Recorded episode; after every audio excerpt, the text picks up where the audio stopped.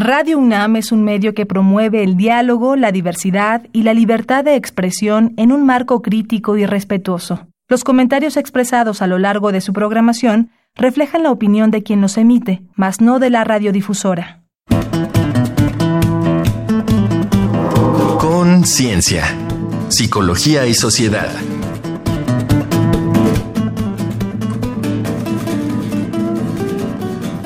Sororidad ser solidarias entre mujeres. Bienvenidos, bienvenidas una vez más a Conciencia, Psicología y Sociedad. Eh, aquí en Radio UNAM transmitimos a través del 96.1 de FM y les recordamos que este es el espacio radiofónico de la Facultad de Psicología en el que abordamos temas desde ese ángulo que esperamos sea de todo su interés. Muchas gracias por escucharnos.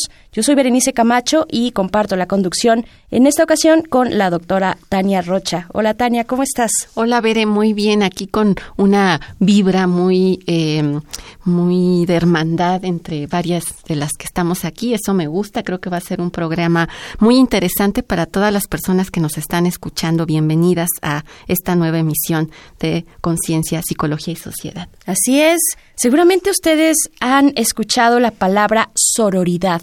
Sororidad en el contexto de la lucha por los derechos de las mujeres y pues ese es nuestro tema de hoy. Vamos directo para empezar. Les recordamos que pueden escuchar esta y otras emisiones en nuestro sitio radiopodcast.unam.mx.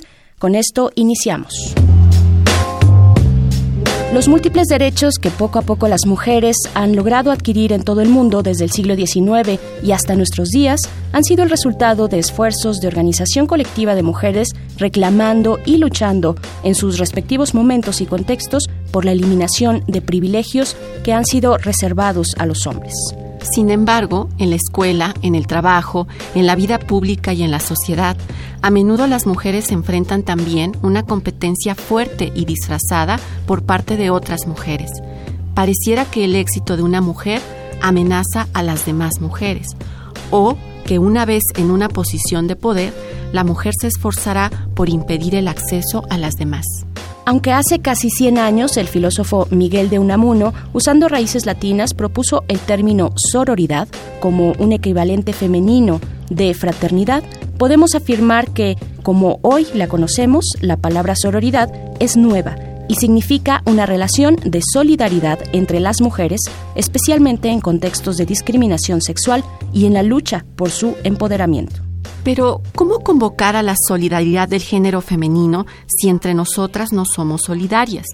La sororidad representa un pacto construido entre mujeres. Es una dimensión ética, política y práctica del feminismo para el apoyo mutuo y la colaboración en acciones específicas para eliminar toda forma de opresión de género. Entonces, en esta realidad nuestra, ¿cómo entendemos la sororidad? cuál es su trascendencia y cómo la ponemos en práctica.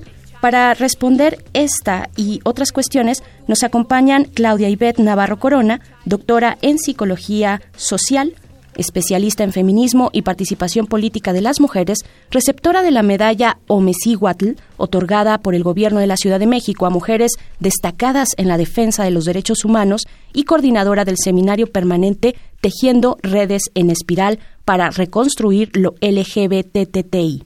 Y también está con nosotras la licenciada Jaritzi Camacho Serrano, doctorante en psicología, integrante del Grupo de Investigación en Género y Sexualidad de la Facultad de Psicología y quien actualmente investiga relaciones de enemistad y sororidad entre las mujeres en contextos laborales. Y de esta manera les damos la bienvenida a las dos. Muchas gracias por estar aquí. Claudia Yaritzi, bienvenidas. Ya hablábamos un poquito en esta introducción sobre el significado de sororidad y por qué es necesario hablar de este, de este tipo de solidaridad entre mujeres. ¿Quién quiere empezar? Claudia. Sororidad tiene que ver con un proyecto político que se plantea desde el feminismo. Tiene que ver con pensar cómo es que entre mujeres nos podemos llegar a relacionarnos desde una lógica en donde dejemos de cuestionarnos de manera jerárquica, ¿no? Donde dejemos de vivirnos desde la enemistad, desde la rivalidad, tendría que ver con un proyecto político. ¿no? Que eso no significa que solo quienes nos nombramos feministas tengamos prácticas sororarias. ¿no? En realidad todas las mujeres en la vida cotidiana las tenemos. ¿Y por qué sería necesario, Claudia, brevemente hablar de esto, sobre todo en estos tiempos? Justo, porque es un proyecto político. Creo que pensando en cómo está estructuralmente las relaciones entre las mujeres, es más cotidiano mirar, incluso si pensamos como hasta en las películas, en teatro, en radio, en todo lo que escuchamos, hasta en las canciones, es muchísimo más común escuchar hablar de la enemistad entre mujeres. Y entonces necesitamos justo nombrar esta estrategia política que tiene que ver con mejorar y hacer más vivibles las vidas de las mujeres. En ese sentido, eh, Jari, por esto que está diciendo Clau, o sea, nuestro contexto sociocultural, ¿qué ha dado lugar a este desencuentro? ¿Cómo entenderlo? ¿Es una cuestión histórica? ¿De dónde viene? ¿Cómo podemos pensar esta enemistad, estas rivalidades? Bueno, pues es importante asentarlas en una estructura, en una estructura que las feministas hemos eh, construido como patriarcal, ¿no? Y significa patriarcal porque ha tenido a las mujeres en una desigualdad social y que ese es, un, es una clave para entender cómo se empieza a generar esta enemistad. Eh, entender esto significa que las mujeres han eh, accesado a los medios, a tener una vida a través de su relación con los hombres. Eso significa quienes han tenido la posibilidad de desarrollarse en el espacio público, eh, profesionalización, derechos, demás, han sido ellos. en este sentido, a las mujeres se les han educado para, digamos, como dice Graciela Hierro, eh, atrapar a alguno de estos hombres, lo que implica que en ese sentido la otra mujer sería como su rival en potencia, dijera también Marcela Lagarde. Y pues desde ahí empieza toda una educación social que hace que entre mujeres nos miremos como rivales. Me parece muy importante, solo para aclarar, Bere, eh, digamos, el patriarcado es nombrado por el feminismo, ¿no? Más que construido y que lo que se está señalando es cómo a partir de este orden de género en las mujeres se ha fomentado este desencuentro, esta idea de ponernos a veces el pie. Vamos más adelante a, aclararlo. Vamos más adelante a desarrollarlo. Por el momento yo tengo listo mi lápiz para bueno, en realidad mi pluma para anotar todas estas referencias bibliográficas también a las cuales acercarnos y que seguramente ustedes estarán haciendo mención. Les invitamos a hacer una pausa para escuchar algunas eh, opiniones de, eh, que recogió nuestro compañero reportero Uriel Gámez en las calles de la Ciudad de México. Esto es nuestro Vox Populi. Vamos para allá y regresamos a Conciencia, Psicología y Sociedad. La gente opina.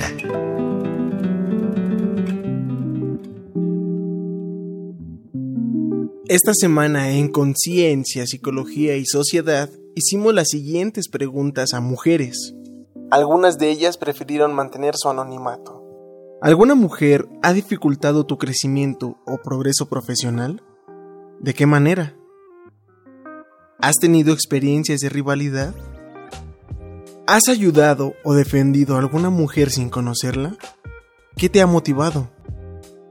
¿Has oído hablar de la sororidad? ¿Sabes qué es? Escuchemos las respuestas.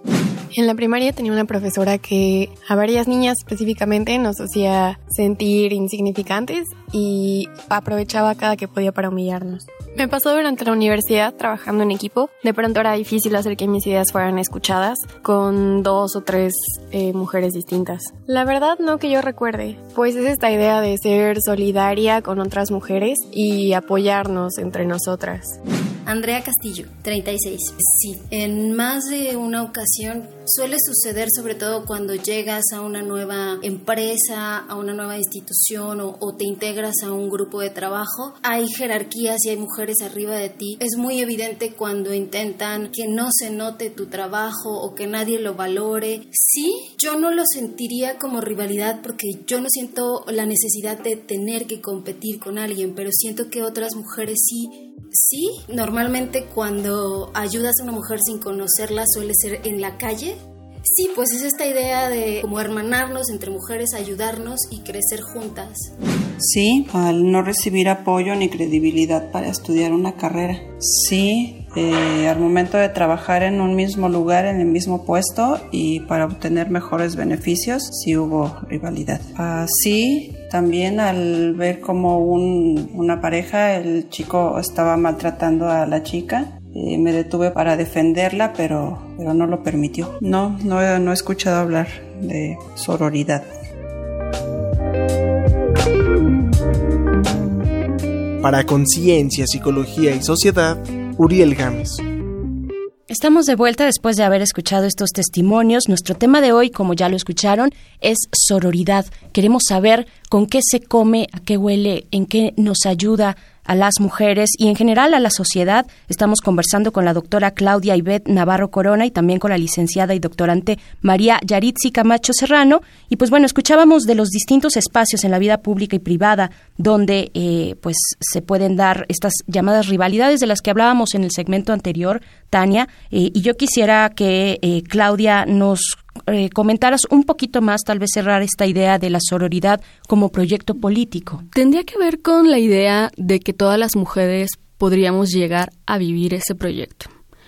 Es decir, pensar que cada uno de los actos que hago como mujer es justo para apoyar la vida y la existencia de otras mujeres. Pienso que justo al pensar que es un proyecto político, incluso en el momento de hacer un acto, no tendría que estarme preguntando si esa mujer está pactando conmigo, no, mm. ¿no? Sino sería ejercer esa sororidad. Me quedo pensando, por ejemplo, una forma muy cotidiana de, hacer una práctica eh, sororal, pues tiene que ver con lo que hizo Haritzi, ¿no? Que tiene que ver con citar la idea de otra mujer de tal manera que al hacer la cita, pues justo estamos validando la voz de esa otra mujer porque pues tenemos que recordar que en un sistema donde se da lugar a la voz masculina sobre todo, pues las voces que no son masculinas no son tan escuchadas ni tan repetidas. Incluso, ¿no? Me quedo pensando que en todos los sistemas educativos generalmente leemos hombres. Entonces, hacer la cita de Marcela Lagarde es completamente un acto, un proyecto ahí político. Me parece que es muy importante ver eh, lo que está comentando Clau, eh, porque justamente en el marco de estos últimos años lo que ha venido pasando en frases como eh, yo te creo, yo te apoyo, ni una más, ni una menos, lo que estamos viendo es justamente el reflejo de esta intención, de este deseo de las mujeres desde distintos ámbitos y lugares de apoyarnos unas a otras. En ese sentido, Jari, yo quisiera preguntarte, ¿cómo es que se promueve la enemistad entre las mujeres desde la infancia. Estoy pensando, por ejemplo, para quienes nos escuchan, estos procesos de descalificar los chismes, las calumnias, el desconocer los logros o poner el pie. ¿Cómo es que se va creando eso desde la infancia? ¿Qué nos puedes compartir? Bueno, pues en la primera pregunta que me hicieron yo hacía referencia a que se nos educa para ser la más bonita, ¿no? Para poder este así relacionarnos con algún varón. En este sentido, digamos que el educar a las mujeres para ser la especial, la bonita, la que tiene la belleza, el cuerpo, la educación, este implica en automático una un, desprestigio de la otra.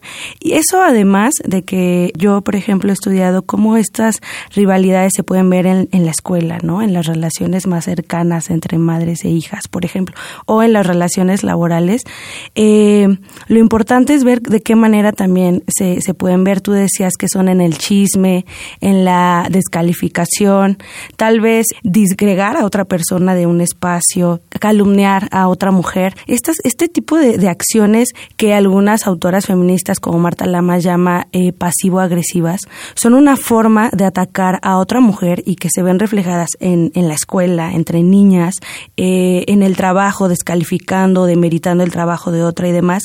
Son cosas que se ven, pero que también obedecen algo que es importante nombrar, que es una educación es esta feminidad que se nos inculca, de alguna manera impide afrontar los problemas de manera abierta. Y entonces, en este intento de salvaguardar nuestra feminidad, nuestro estatus, eh, es una forma de canalizar en estas estrategias pasivo-agresivas, ¿no? Y hacia allá quisiera ir con la siguiente pregunta para ti, Claudia, pues sobre el impacto, el impacto de estas prácticas culturales que se generan desde la infancia, el hecho de decir tu hermana la bonita, ¿no? O esos eh, esos dichos como de hermana saltada, hermana quedada, ¿no? Todas o mujeres juntas ni difuntas. Ni difuntas, ¿no? A ver, ¿qué decir? ¿Hay impactos, impactos en esta eh, que, que, se generan a partir de esta cultura? Por supuesto. Me quedo pensando en distintos talleres en los que he estado justo conversando sobre este tema. Algo muy frecuente que suelen comentar algunas mujeres es que siempre está la idea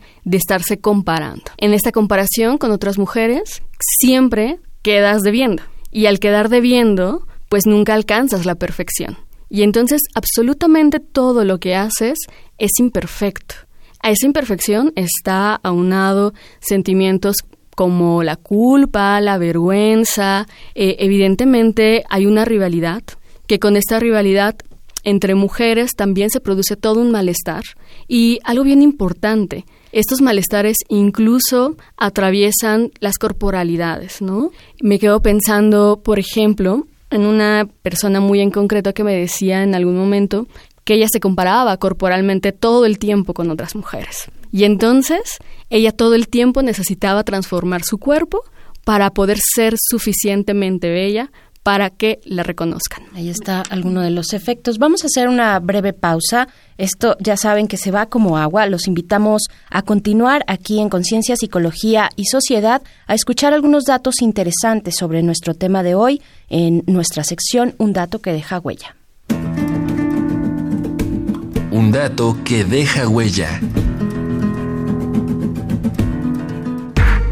Como un análisis de conciencia y un llamado a la acción, en 1970, Robin Morgan, feminista de Nueva York, editó Sisterhood is Powerful, o La sororidad es poderosa, una contundente antología de escritos y ensayos clásicos feministas de activistas como Kate Millett, Naomi Weinstein, Eleanor Holmes Norton y muchas más. La obra ayudó a extender el movimiento de liberación de las mujeres y fue incluida por la Biblioteca Pública de Nueva York como uno de los 100 libros más influyentes del siglo XX. Para Marcela Lagarde, antropóloga y feminista mexicana, la sororidad representa la alianza profunda y compleja entre las mujeres, donde ninguna es jerarquizada. Es un pacto político de género entre mujeres que se reconocen como interlocutoras con base en la autoridad de cada una se basa en reconocer la condición humana universal y en el principio de la equivalencia, que otorga igual valor a todas las personas. Si una persona es disminuida u obstaculizada por causa del género, todas y todos perdemos. Para Lagarde, en la sororidad, el principio de reciprocidad potencia la diversidad e implica compartir recursos, acciones y éxitos.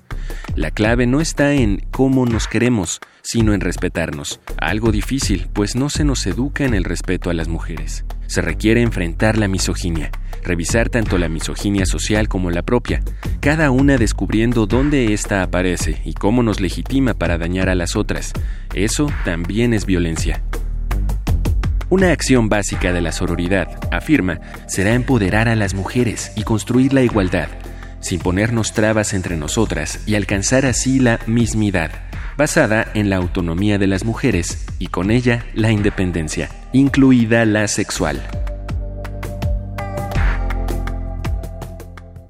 Estamos de vuelta en Conciencia, Psicología y Sociedad. Les invitamos a comunicarse con nosotros mediante nuestro correo electrónico que es con.cienciaunam.gmail.com o acercarse a la página de Facebook de la Facultad de Psicología arroba unam.psicología. Y pues bueno, Tania, estamos eh, muy bien acompañadas en la presencia de Claudia Navarro y Yaritzi Camacho hablando de sororidad. Y pues bueno, eh, preguntar primero, y ya para ir cerrando esta conversación, cómo se podrían promover prácticas de sororidad entre las mujeres actualmente. Eh, tal vez, Claudia, eh, si quieras comentarlo. Me quedo pensando, en primer lugar, que justo al pensar que la sororidad es un proyecto político, tendríamos que comprender que para ejercer un acto de esta índole, no tendríamos que pensar justo en mujeres que necesariamente sean nuestras amigas sino en todas las mujeres. Y entonces pueden existir actos muy eh, claros, como por ejemplo, cuando estamos escuchando que una mujer da una opinión, validar esa opinión. Que eso no significa que siempre estemos de acuerdo, ¿verdad? Si estamos de acuerdo, validarla. Eh, otra cosa muy importante no poner entre nosotras una especie de jerarquía ni de comparación entre nuestros actos, ¿no? Por ejemplo, algo muy típico es decirle a alguien, oye, fíjate que a ti se te ve mejor este color que a X mujer, ¿no? Dejar de hacer ese tipo de prácticas. También, muy importante, eh, sobre todo creo que para quienes ejercemos alguna cuestión relacionada con la docencia, empezar a incluir a mujeres en todos nuestros contenidos. Algo muy importante también, eh, tener espacios de conversación solo entre mujeres. Justo para empezar a escucharnos. Eh, me parece muy importante todo lo que se ha dicho, incluido el pensar que eh, si no se promueve esta sororidad, todas estas enemistades y, rivalidades, como ya decía Claudia, pues van a afectar nuestra autoestima, eh, nos van a generar emociones negativas, van a llevar también a una suerte de autodesprecio y como de no tener confianza en nosotras. En ese sentido, Haritzi, ¿tú qué consideras que podría aportar la sororidad en la vida de las mujeres, pensando sobre todo en este plano más psicológico y social. Habría que entender que hay una misoginia estructural en la que se nos educa, que es desmeritar los actos, las cosas que hacen las mujeres. En ese sentido, esta misoginia la, la, tenemos introyectada hombres, mujeres, y que hay que trabajarla. Por ejemplo, pienso en el bienestar psicológico, en la autoestima, de antemano ahí podríamos decir que por género las mujeres tendríamos a tener más problemas en la en, en el autoestima. En ese sentido, eh, cuando entre mujeres, como ya lo decía Claudia, nos reconocemos, nos autorizamos, es una forma de promover el autoestima colectivo y personal. Es una forma de trabajar con la misoginia introyectada en todas y todos. Entonces, en nuestro bienestar psicológico, sin duda, trabajar desde ahí para empezar hacia una misma autorizarnos, a reconocernos, autorizar a la otra, reconocer a la otra, es un punto clave para mejorar la el autoestima personal tanto como colectivo. Claro, pues muy interesante y como siempre nos da para mucho más esta conversación, pero por el momento les agradecemos mucho su presencia, doctora Claudia Navarro Corona. Muchas gracias. Gracias por invitarme. A ti por estar aquí y también eh, a la licenciada y doctorante eh, Yaritzi Camacho. Muchas gracias, Yaritzi, por haber estado acá. A ustedes, muchas gracias. Pues vamos a hacer una breve pausa para escuchar ya las últimas recomendaciones de nuestro tema de hoy, recomendaciones desde la cultura, desde el entretenimiento eh, que además es parte, es parte de estos ejemplos de sororidad. Vamos a escuchar nuestra sección Reconecta. Reconecta. Recomendaciones culturales sobre el tema de hoy.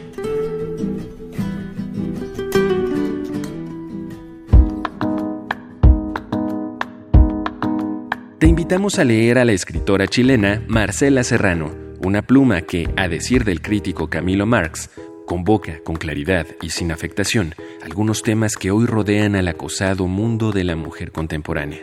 Hoy te proponemos sus novelas Dulce Enemiga Mía y Diez Mujeres. Búscalas en el sello Alfaguara. Sororidad, Mujeres deconstruyendo los códigos y lenguas patriarcales tras los feminicidios de Ciudad Juárez, es un libro electrónico de Javier Juárez Rodríguez. La obra refleja de forma clara y humana el poder e impunidad de los agresores y el contrapeso que mujeres cercanas a las víctimas han formado para exigir justicia y la no repetición de estos crímenes. Publicado por la Universidad de Medellín. Es tiempo de cine. Una mujer casada con un imbécil y la mesera de una cafetería deciden darse un respiro e irse a pescar, pero su viaje tomará giros insospechados que las enfrentarán a la justicia. Susan Sarandon y Gina Davis protagonizan Thelma y Louise, una apasionante road movie dirigida por Ridley Scott, auténtica película de culto entre las feministas. En La sonrisa de Mona Lisa, Julia Roberts encarna a Catherine, profesora que llega a una estricta universidad de Nueva Inglaterra para enseñar a sus alumnas mucho más que historia del arte. Una película fresca que promueve el apoyo entre las mujeres en momentos difíciles. Estas fueron nuestras recomendaciones de la semana. Te dejamos con el tema Para Juntas Caminar, interpretado por Clara Curteis.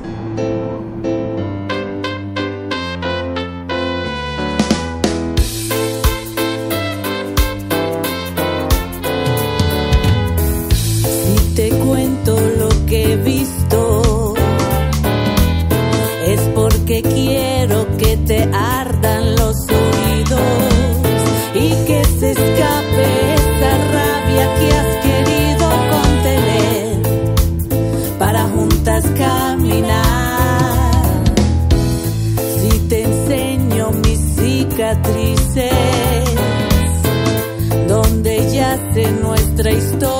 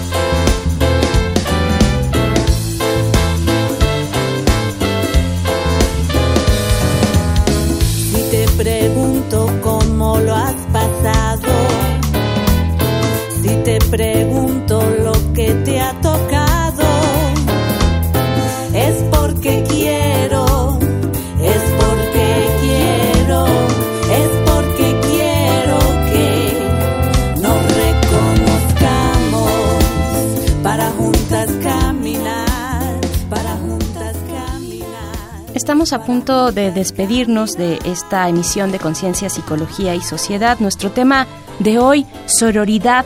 Eh, yo pienso en eh, dentro de las redes sociales, pues este hashtag que ha ido y venido cuando se trata de denuncias de violencia sexual ejercida sobre mujeres, este hashtag de yo te creo, bueno, para mí es una muestra clara de la sororidad. Eh, y pues bueno, nos despedimos, Tania. ¿Cuáles son tus conclusiones de este tema? Yo creo que queda muy claro con lo que han dicho nuestras colegas que hombres y mujeres podríamos en cualquier momento reproducir prácticas machistas y violentas entre nosotras mismas, sobre todo bajo esta socialización tradicional y por lo tanto estamos hablando de reeducarnos, de promover una educación justo que favorezca el autocuidado, el autorreconocimiento y el apoyo entre nosotras bajo la idea justamente de no rivalizar y entendiendo que es un proyecto político en el sentido de es una forma de resistir a este sistema que de por sí ya nos pone trabas a todas las mujeres. Creo que queda sobre la mesa la posibilidad de pensar en algo equivalente para los varones. Cierto, eh, muchas gracias doctora Tania Rocha por haber estado acá, se nos acabó el tiempo. Gracias a ti, Bere, gracias a quienes nos escuchan y pues a trabajar duro en esta toma de conciencia. Sin duda, gracias a la Facultad de Psicología y a la producción de este programa, yo soy Berenice Nos escuchamos en la próxima ocasión. Les agradezco muchísimo su sintonía en Radio UNAM. Continúen por acá en las frecuencias universitarias. Nos encontramos en la próxima. Muchas gracias. Conciencia, psicología y sociedad. Del otro lado del espejo participaron Marco Lubián, voz en Ana Salazar, guionista, Augusto García Rubio, vinculación e información, producción, Frida Saldívar.